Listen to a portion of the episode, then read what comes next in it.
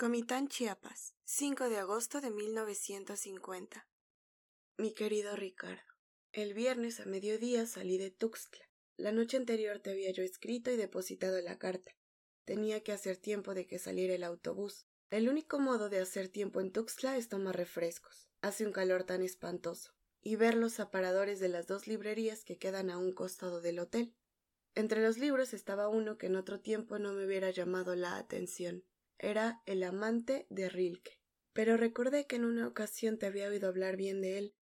Como tú ejerces influencia sobre mí, qué coraje, grr. me abalancé a comprarlo. Y naturalmente me encantó. Estaba yo feliz con él. No te hablo más extensamente de mi opinión sobre él porque no creo que fuera imparcial ni justa.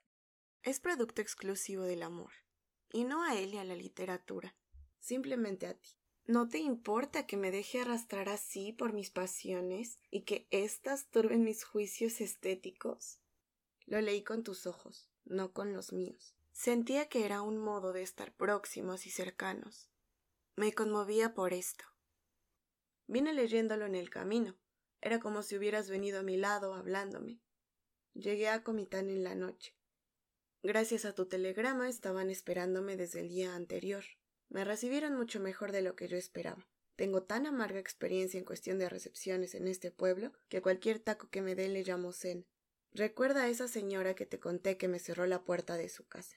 Al día siguiente fui a ponerle un telefonema a mi hermano avisándole mi llegada y pidiéndole que viniera por mí. Después de eso me encerré en la casa. Estaba yo tan contenta, tan tranquila, que podía pasarme el día entero sentada, mirando nada más cómo avanzaba el tiempo sin angustia, sin preocupación, sin prisa, entregada nada más a la delicia de ese instante, pensando en ti, pero no un pensamiento de algo concreto y determinado.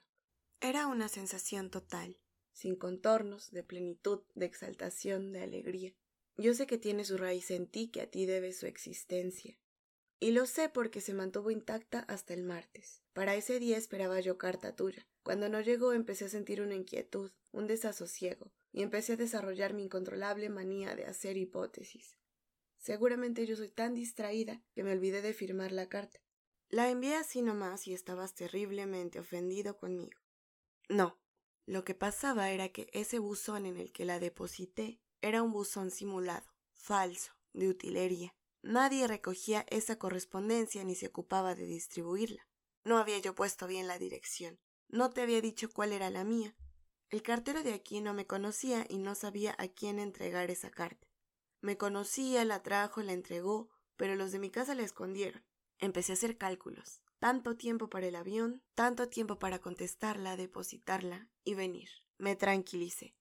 Pero tenía la garganta seca y empecé a mirarlos a todos con una expresión de venado arisco. Vino el miércoles. En la mañana era una expectación contenida, pero en la tarde me desbordé de impaciencia. El punto que me dolía era ese, no saber de ti qué había sucedido. Seguía haciendo hipótesis, ahora de otro estilo, unos celos horribles y mucho más concretos de lo que yo hubiera querido. Y como no quería detenerme en ellos ni admitirlos, acogí con verdadero entusiasmo la idea de que me iba a dar catarro y paludismo. Me ponía el termómetro, me concentraba íntegramente en la convicción de que tenía yo calentura. Y a pesar de todos mis esfuerzos, nada. Venían gentes a buscarme, Has de saber que llegué en los momentos en los que se desarrollaba la feria más importante de Comitán. Se celebra a Santo Domingo y era una animación terrible. Yo había estado haciéndome guaje sin salir porque me aburría de un hilo, con el pretexto de un paludismo fantasma, pero no era muy convincente para nadie. Así pasó el miércoles. El jueves en la mañana empecé una carta para ti. La rompí, volví a hacer otra, volví a romperla. No me atrevía yo a escribirte porque me asaltó una duda terrible. ¿Era cierto lo que había sucedido entre nosotros? ¿Habíamos de verdad estado juntos? ¿No era todo producto de mi imaginación? ¿No lo había yo soñado? Seguramente sí. La prueba era esa falta de noticias tuyas. Y a un sueño, por muy agradable, por muy maravilloso que sea, no hay modo de hacerlo que continúe, que se prolongue. En la tarde ya estaba yo resignada. Empecé a considerar el resto de mis circunstancias. Mi hermano, que no me quiere, que me hostiliza tanto como puede, que a pesar de que lo llamo y sabe que tengo urgencia de despachar pronto este asunto, me tiene aquí tirada a Lucas, sin darse por aludido. Mi obra de teatro terminada, un puro y auténtico monstruo, y lo peor era que ni siquiera me importaba. Dentro y fuera de mí la estupidez asumiendo todas las formas posibles. La rueda de la fortuna y las loterías de la feria, los chismes del pueblo, la nada, las novelas policíacas, que es lo único que aquí se consigue, la náusea total. Y entonces, no sé cómo todavía tengo descaro para adoptar estas actitudes, mis acostumbradas veleidades místicas. Lo mejor era huir del mundo y sus desengaños, la paz del convento, y me daba una rabia, no, lo mejor era morirse, pero ¿cómo?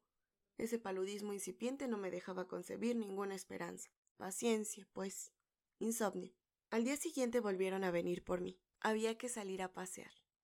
Era excesiva chocantería de mi parte. Fui a unos juegos de básquetbol, aposté a un equipo. Si pierde, voy a recibir carta hoy.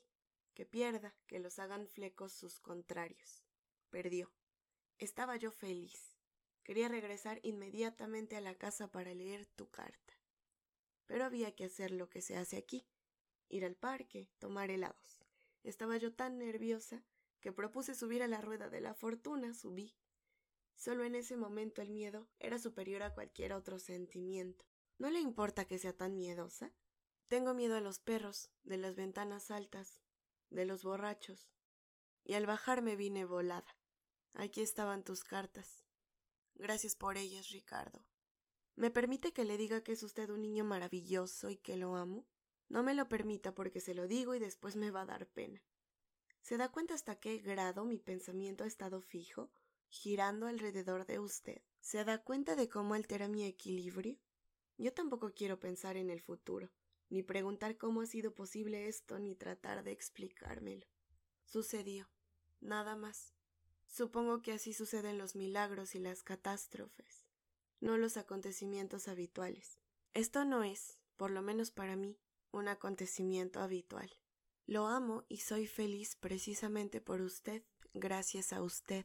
Esas dos palabras, amor y felicidad, me habían parecido siempre inconciliables, enemigas, y ahora veo que marchan perfectamente bien unidas. Y no voy a agradecerle esta revelación que es en rigor la primera, porque mire, son muchas cosas. Son como las muchas piezas de un rompecabezas que de repente toman su lugar, encajan y todo está resuelto.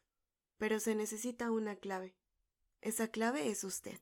Si falta, todo se desintegra de nuevo y vuelve a ser incoherente, confuso, insoportable. Le voy a confesar una cosa. Claro que ya usted lo sospecha, pero es esto. Usted me hace falta, lo necesito. Yo sé por experiencia propia que cuando se le dice esto a una persona se siente un poco incómoda y como presa. No se sienta usted así conmigo. Siéntase libre, muévase sin temor de herirme. Como lo quiero, lo que usted hace me gusta. Me gusta que usted sea filósofo, como en un vislumbre tuve la intuición el otro día de que la filosofía era una cosa importante que valía la pena. Por usted sería capaz hasta de interesarme en ella. Soy incurablemente mujer. Primero tiene que haber una razón sentimental. Me gusta cuando usted habla y escuchar sus opiniones porque las tomo en serio y las respeto. Voy a hasta decirle una cosa que no me conviene pero que sacrifico en aras de la sinceridad. Cuando usted coquetea, naturalmente que me provoca cierta reacción colérica y celosa, pero me parece natural, y si siento celos es nada más porque como yo soy capaz de amarlo a usted, pienso que cualquier otra mujer también es capaz de eso. Con otras gentes la sospecha de infidelidad me resultaba insoportable por un motivo muy sencillo. Me parecía ridículo.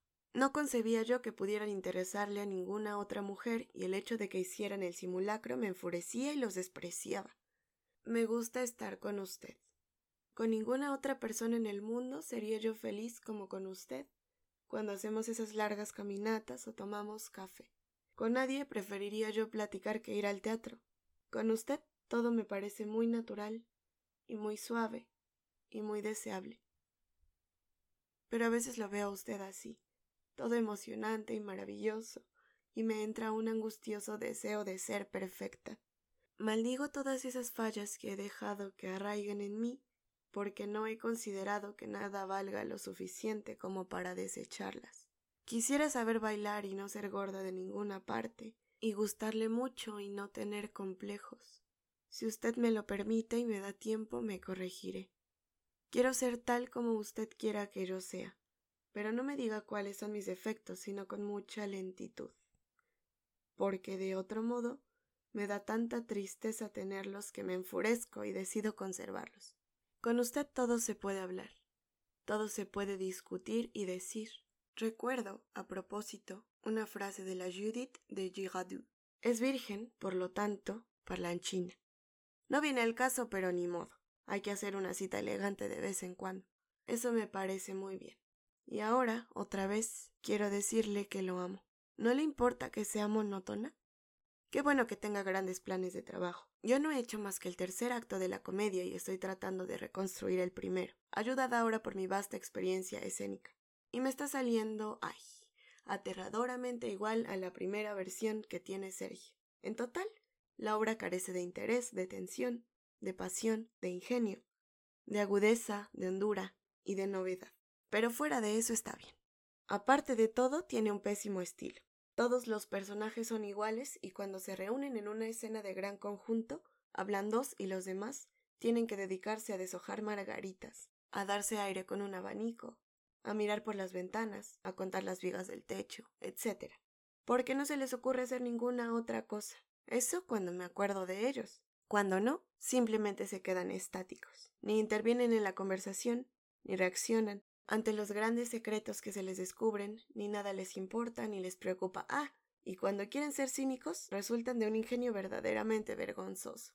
¡Qué coraje! Cuando yo la haya pasado en limpio, sacaré una copia para usted y se la enviaré. Ya verá cómo tengo razón. Como le decía, mi hermano sabe, desde hace una semana, que estoy aquí, esperándolo. No me ha hecho el honor de contestar el telefonema ni de venir por mí. Hace pocos días mandó a uno de los mozos a comprar algunos encargos, pero con órdenes expresas de que no viniera aquí a la casa. ¿Qué le parece su actitud? Por otras fuentes he sabido que después de nuestra estancia anterior con Lolita, en Chapatengo, él estuvo en Comitán unos días llorando de remordimiento por las groserías que nos hizo y diciendo que era un bruto y que estaba muy arrepentido. Y por otra parte, cuando alguien le habló del viaje a España, dijo que de ninguna manera iba a permitirlo. No hablemos de ese viaje. En los últimos días he llegado a una conclusión muy tranquilizadora. Es un secreto, no se lo confía a nadie, pero España no existe. Es un mero engaño de los mapas, fíjese que es suave. Y ahora, mi vida, me despido de usted. Me da pena haberle escrito tanto. Ahora que ya estoy segura de que lo que hay entre nosotros es real y cierto, le escribiré mucho, sin esperar a que lleguen sus respuestas. Si usted quiere, haga lo mismo. Me dará una gran alegría. Quisiera tener mis manos entre las suyas y tomar café con crema. Lo recuerdo mucho. Le soy fiel de pensamiento, palabra y obra. Me cuesta mucho trabajo tratar de traducir del francés. Si no fuera por usted, haría trampa y leería en la página derecha, ya traducida. Me gustaría estar cerca de usted, y que se enojara, pero así mucho, y que me costara un trabajo enorme contentarlo. Lo amo. Rosario. Posdata. Lo amo.